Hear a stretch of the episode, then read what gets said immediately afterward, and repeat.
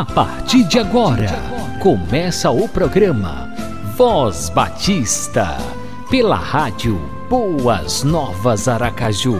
A apresentação: Pastor, Pastor Marinho. Marinho.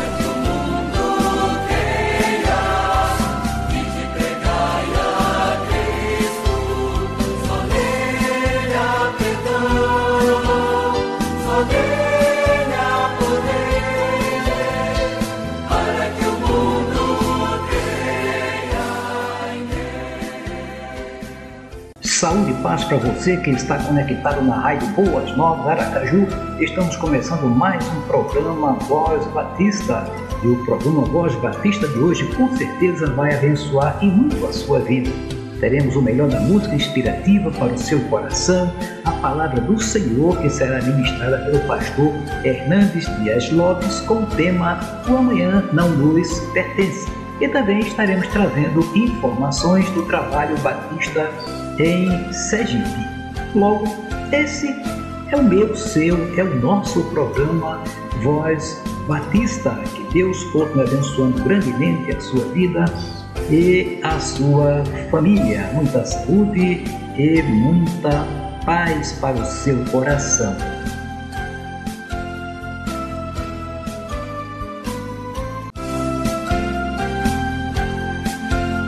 Programa Voz Batista, de segunda a sexta-feira, às 6h30 horas da manhã e às 10 horas da noite, na Rádio Boas Novas Aracaju, a rádio do cristão. A apresentação, Pastor Marinho.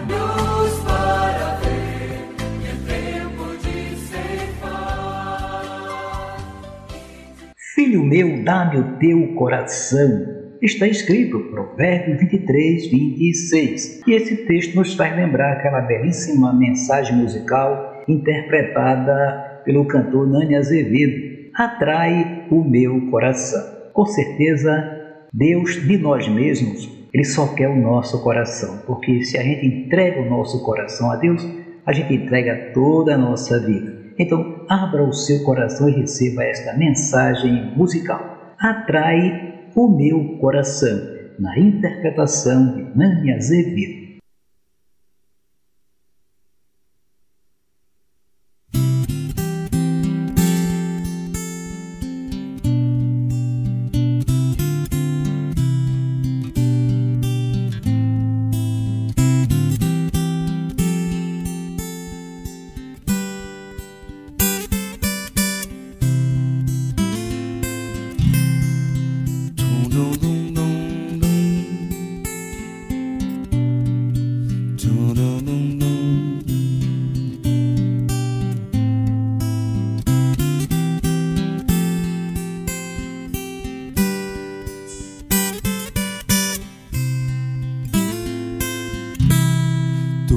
És minha vida, Jesus, és meu abrigo, e a tua vontade, doce Espírito, meu alimento. Sem ti não há valor em mim, sou como vaso de barro pronto a ser quebrado para ser o que queres de mim. A tua presença é tudo que eu preciso. A tua presença é o meu maior valor. Atrai o meu coração, atrai o meu coração. És tudo que mais quero. Atrai o meu coração, atrai o meu coração. Posso te tocar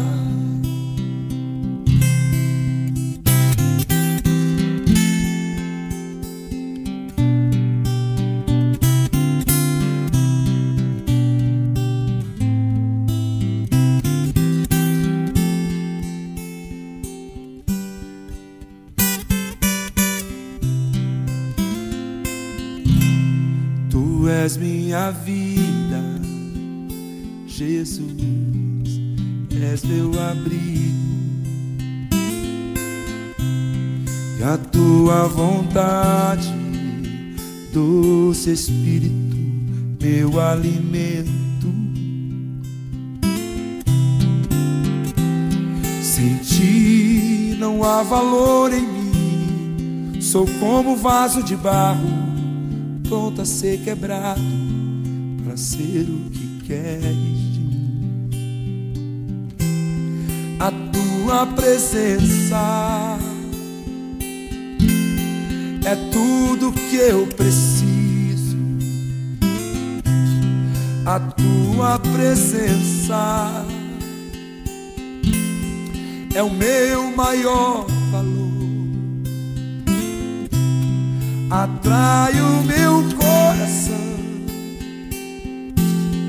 atrai o meu coração. És tudo que mais quero. Atrai o meu coração, atrai o meu coração. Posso te tocar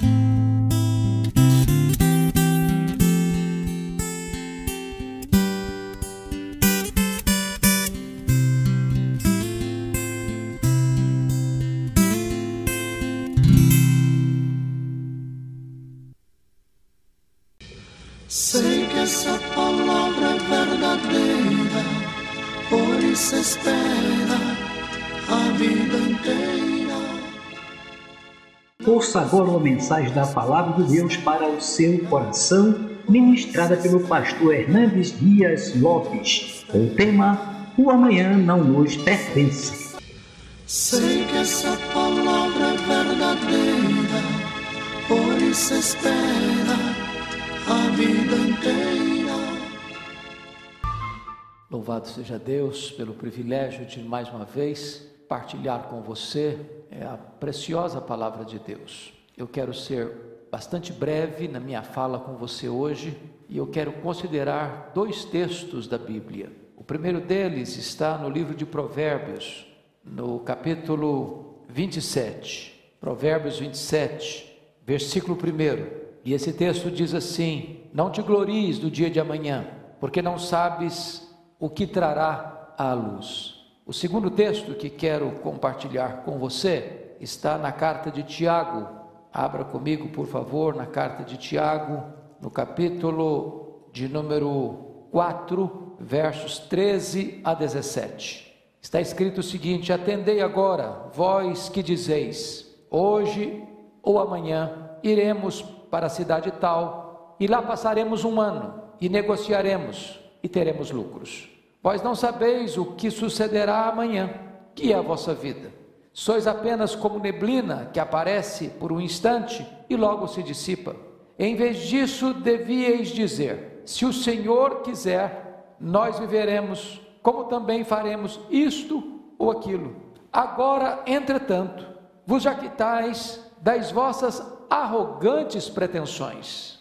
Toda jactância semelhante a essa é maligna. Portanto, aquele que sabe que deve fazer o bem e não o faz, nisso está pecando. Eu estou absolutamente seguro de uma coisa: você e eu, quando começamos o ano de 2020, fizemos o nosso planejamento para este ano. Planejamos trabalhos, investimentos, viagens, alguns férias, passeios, muitos com a agenda completamente lotada, com negócios bem elaborados, com um planejamento familiar bem feito. Porém, de repente surge uma crise, uma pandemia, que abala a saúde pública e traz um terremoto na vida econômica do Brasil e do mundo. E todos os nossos planos estão necessariamente necessitados de serem reprogramados, repaginados, refeitos. Viagens canceladas, congressos e conferências cancelados ou adiados, viagens internacionais canceladas ou adiadas. Certamente essa pandemia retrata que nós todos somos absolutamente vulneráveis e dependentes. Por isso o texto diz: Não te glories do dia de amanhã. Você e eu não administramos o amanhã.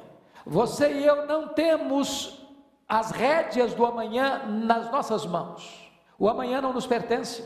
Por isso o texto diz: Não te glories do dia de amanhã, porque não sabes o que trará a luz. Pense comigo que nós não tivemos nenhum prognóstico, nenhum profeta, nenhum pregador, nenhum estudioso, nenhum historiador afirmando que em 2020 teríamos uma pandemia que botaria as nações de cócoras diante de um vírus que já ceifou mais de 150 mil pessoas em todo o mundo.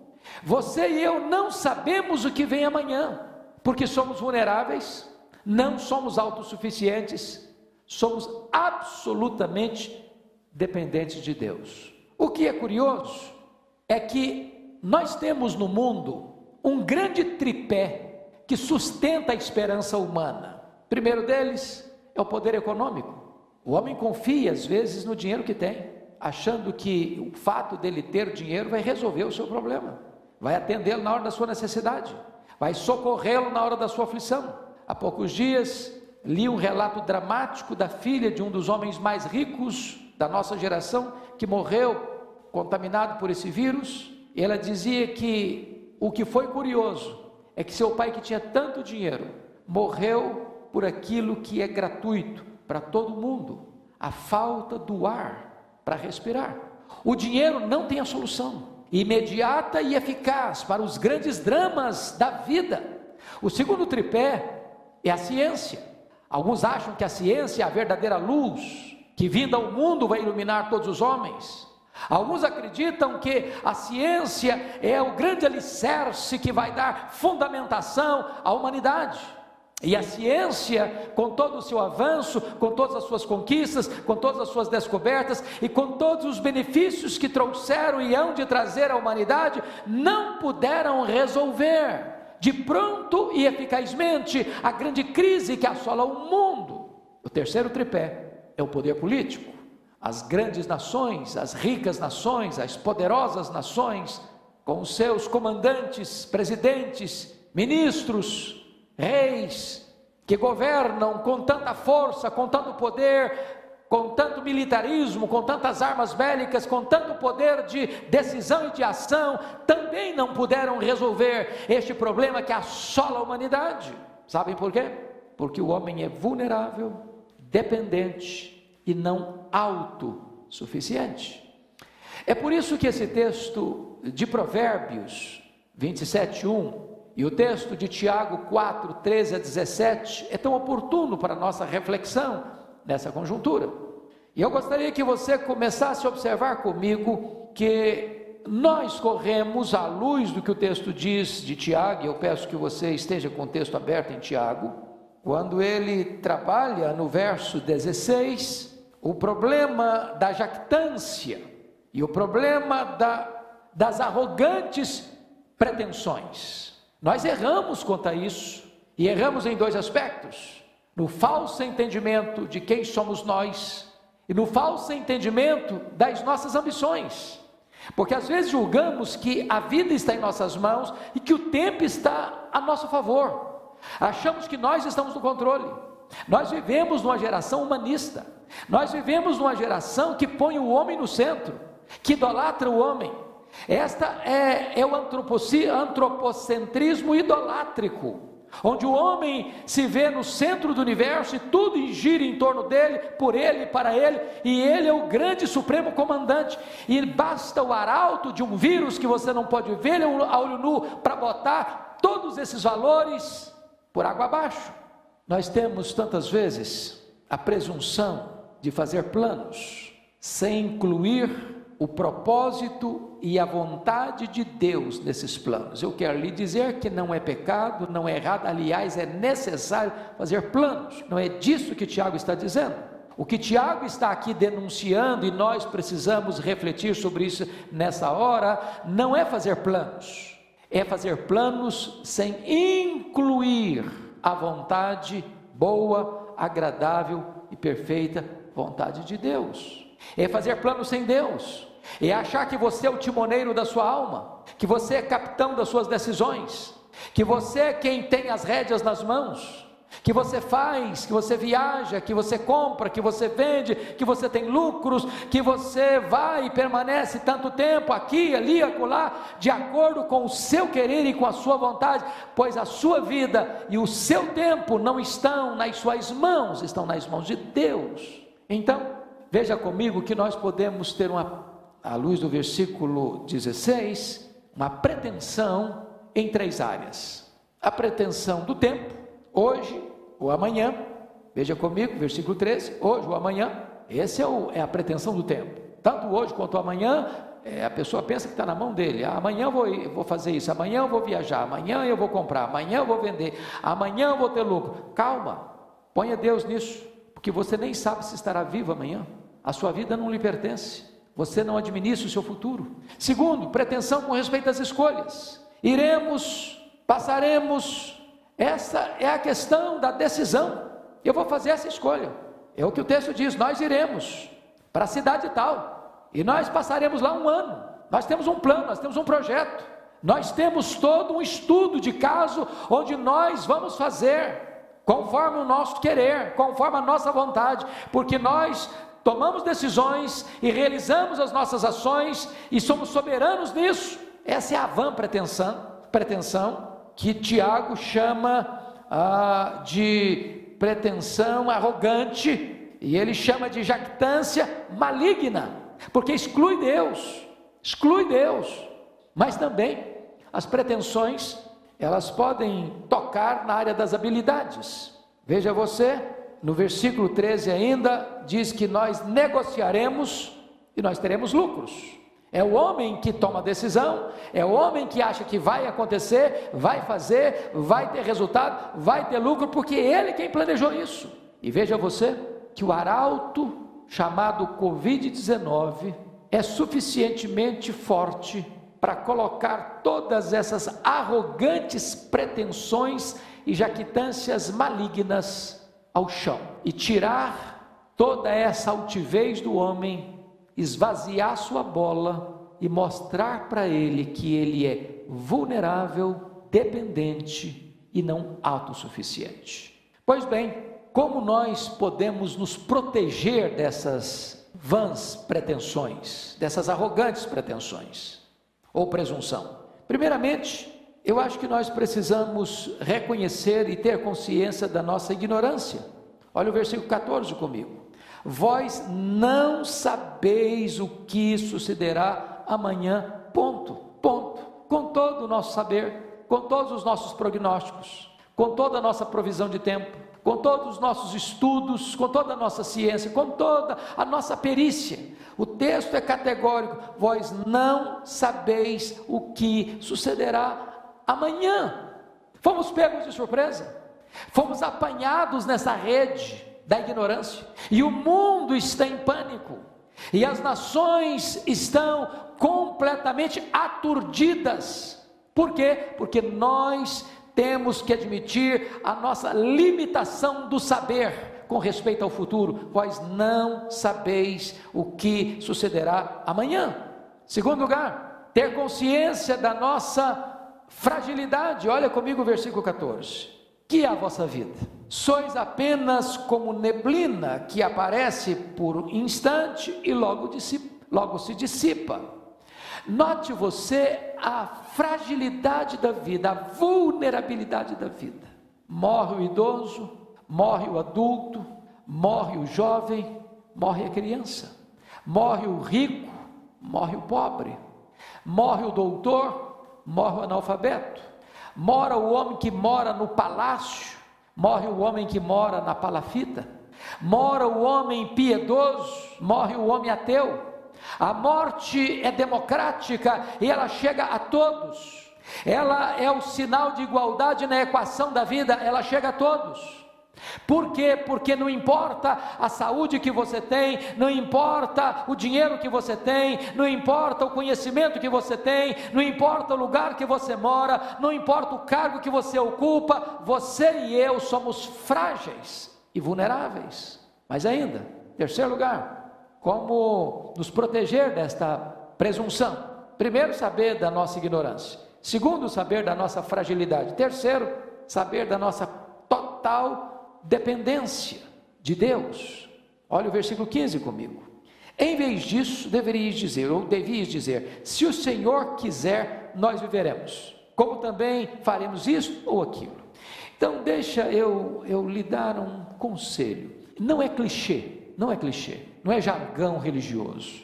Nós, se não temos este hábito santo, bíblico, correto, devíamos começar a ter, usar esta expressão: se Deus quiser ou se Deus permitir, eu irei, eu pregarei, eu viajarei, eu negociarei, eu passarei tanto tempo na cidade tal, eu terei lucros, eu casarei, eu trabalharei. Se Deus quiser, se Deus permitir, nessa conjuntura social, onde o nome de Deus tem sido banido da imprensa tantas vezes, da mídia tantas vezes, das cortes tantas vezes, do parlamento tantas vezes, dos palácios tantas vezes, das universidades tantas vezes, das escolas tantas vezes, do teatro tantas vezes, da literatura tantas vezes, é necessário reinserir a realidade de Deus, porque nós somos dependentes. Se Ele não quiser, não viveremos. Se Ele não quiser, não faremos se Ele não quiser, não viajaremos. Se Ele não quiser, não teremos trabalho. Se Ele não quiser, não teremos lucros. É dele que vem o nosso sustento e dele que vem totalmente o nosso, o nosso, a nossa proteção e cuidado para viver, para fazer e para acontecer. Se Ele não quiser, nada disso vai acontecer. Veja você, no versículo 16, ele mostra a necessidade de compreendermos que o nosso destino não está em nossas mãos. Agora, entretanto, vos jactais das vossas arrogantes pretensões. Quando você faz um plano e não inclui a permissão de Deus ou a vontade de Deus nesses planos, Deus chama isso de jactância. E uma jactância arrogante. É de você achar que você está no controle. Você tem o poder. Você tem a força. Você tem o controle. Você tem o domínio. Isso é jactância e arrogância demoníaca. Isso é excluir Deus da sua pauta, da sua agenda, da sua vida, da sua família, das suas decisões. Isso é contrário ao cristianismo. Mas veja você que no verso 17 ele estabelece algo interessante. Portanto, aquele que sabe que deve fazer o bem e não o faz, nisso está pecando. Diante da vulnerabilidade da vida, diante da brevidade da vida, porque a Bíblia compara aqui a nossa vida ah, de uma maneira interessantíssima, como neblina. E você às vezes está andando por uma estrada e tem uma neblina de manhãzinha, daqui a pouquinho o sol brota, e a luz do sol chega, e o calor chega, e a neblina se dissipa, e ela vai embora. A Bíblia compara a nossa vida como um corredor veloz, como a agulha de um tecelão, ou como um breve pensamento, ou como uma flor que viceja, floresce, depois murcha e seca. A Bíblia compara a nossa vida como um corredor veloz. Então, diante desse fato de que você e eu somos vulneráveis, diante desse fato que você e eu não temos capacidade de tomar decisões e levá-las a cabo por nós mesmos, nós deveríamos viver a vida com mais antenas ligadas a quem está perto de nós. E se alguém chegar precisando de socorro, de ajuda, de uma mão estendida, não deixa para depois mesmo sabendo que você deva fazer o bem, não deixa para amanhã. Então o que o texto está dizendo é o seguinte: aproveite as oportunidades, viva cada dia. Todo dia viva na dependência de Deus, todo dia é dia de fazer o bem, todo dia é dia de investir no próximo, todo dia é dia de investir no reino, todo dia é dia de você pensar além de você mesmo, também no outro. Porque essas pessoas que estão com essas vãs pretensões e arrogantes pretensões, elas estão pensando nelas. Eu faço, eu viajo, eu passo tanto tempo, eu vou ter lucros, eu vou comprar. O eu, o eu, o eu, sempre no centro. E ele fazendo para ele, ele trabalhando para ele, ele tendo lucro para ele, ele deixando as oportunidades passarem de fazer o bem. Você com esta crise está aprendendo algumas lições tão importantes. Primeiro, você e eu precisamos de muito menos para viver muito menos do que você imagina. Você pode aprender a viver uma vida mais modesta para ter mais condições de socorrer o necessitado da sua porta, de você não deixar de fazer o bem, porque tudo que Deus bota na sua mão não é apenas para você comer todas as sementes, você precisa semear também essas outras sementes, lançar o seu pão sobre as águas. E na medida que você vai fazendo o bem, Deus vai multiplicando a sua sementeira para que mais outras pessoas possam ser alcançadas. Então eu quero concluir. E ao concluir, eu quero dizer a você duas coisas. Primeiro, o perigo que é desobedecer à vontade de Deus quando você já a conhece. Esse é o alerta do último versículo, versículo 17. Portanto, aquele que sabe que deve fazer o bem e não faz, nisso está pecando. A omissão é um grave pecado. Ele não está falando de alguém que desconhece a vontade de Deus. Ele está falando para alguém que conhece a vontade de Deus e, mesmo conhecendo-a, não a obedece. Mesmo sabendo que precisa fazer o bem, porque fazer o bem é a expressa vontade de Deus, ele deixa de fazer o bem, e nisso, nessa omissão criminosa, ele está pecando. Segundo ponto, preste atenção comigo, é a obediência à vontade de Deus, o versículo 15. No verso 15 diz: Em vez disso, devias dizer: Se o Senhor quiser, nós não só viveremos, como também faremos isto ou aquilo. Se Deus quiser, nós passaremos por essa crise. Se Deus quiser, o Brasil se recupere economicamente. Se Deus quiser, os nossos empresários não vão quebrar e vão se recuperar. Se Deus quiser, os nossos empregados vão continuar trabalhando e botando pão sobre a sua mesa. Se Deus quiser, Deus há de proteger você e a sua família. Se Deus quiser, as nações vão ser poupadas desta grande pandemia e dessa grande calamidade. Se Deus quiser, se Deus quiser, nós viveremos. Se Deus quiser, a igreja vai ser mais viva. Se Deus quiser, a igreja vai ser mais quebrantada. Se Deus quiser, um grande avivamento vai varrer a igreja evangélica brasileira e mundo afora. Se Deus quiser, tempos novos de vir da parte de Deus, tempos de refrigério para a glória do seu nome. Se Deus quiser, Deus está no trono e nós somos totalmente dependentes dele. Que Deus abençoe o seu coração, que Deus abençoe sua vida. Estamos chegando ao final de mais um programa Voz Batista. Obrigado pela sua companhia. Até amanhã com a permissão do Senhor. E agora vamos orar? Vamos falar com o nosso Deus, porque muita oração, muito poder. Pouca oração, pouco poder. Nenhuma oração, nenhum poder. E o crente que não ora, o inimigo vai vencer. Então, vamos orar e ficarmos fortalecidos pelo Senhor e pela Sua palavra. Obrigado, Senhor. Muito obrigado por mais um programa Voz Batista. Obrigado pela vida de cada amigo ouvinte. Continua, Pai bendito, guardando, protegendo e livrando de todo o mal e das astutas ciladas do maligno. Neste momento, Pai bendito, levantamos o nosso clamor em favor de todos aqueles que contraíram o coronavírus Estejas, Pai bendito, operando, curando, restaurando, Pai bendito, aqueles que estão nos hospitais, entubados, aqueles que estão em casa também, na quarentena, tenhas misericórdia, Senhor, abençoa todo o pessoal da área de saúde, estejas também guardando a todos que estão linha de frente, Pai bendito, combatendo este mal e clamamos ao Senhor. Ó Deus, pedimos ao Senhor que operes, Senhor, operes banindo este mal, repreendendo este mal, fazendo este mal sumir da face da terra. Abençoa também as autoridades constituídas, que todos tenham calma, recebam, ó Deus, de ti sabedoria para estarem administrando esse tempo, ó Deus, tudo quanto precisa ser realizado, a, a aquisição das vacinas, enfim, ó Pai.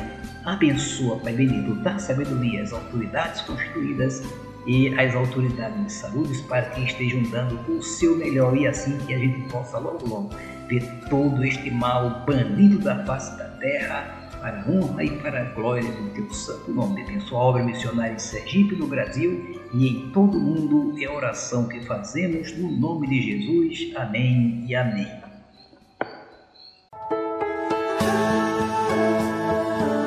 Você acabou de ouvir o programa Voz Batista, na rádio Boas Novas Aracaju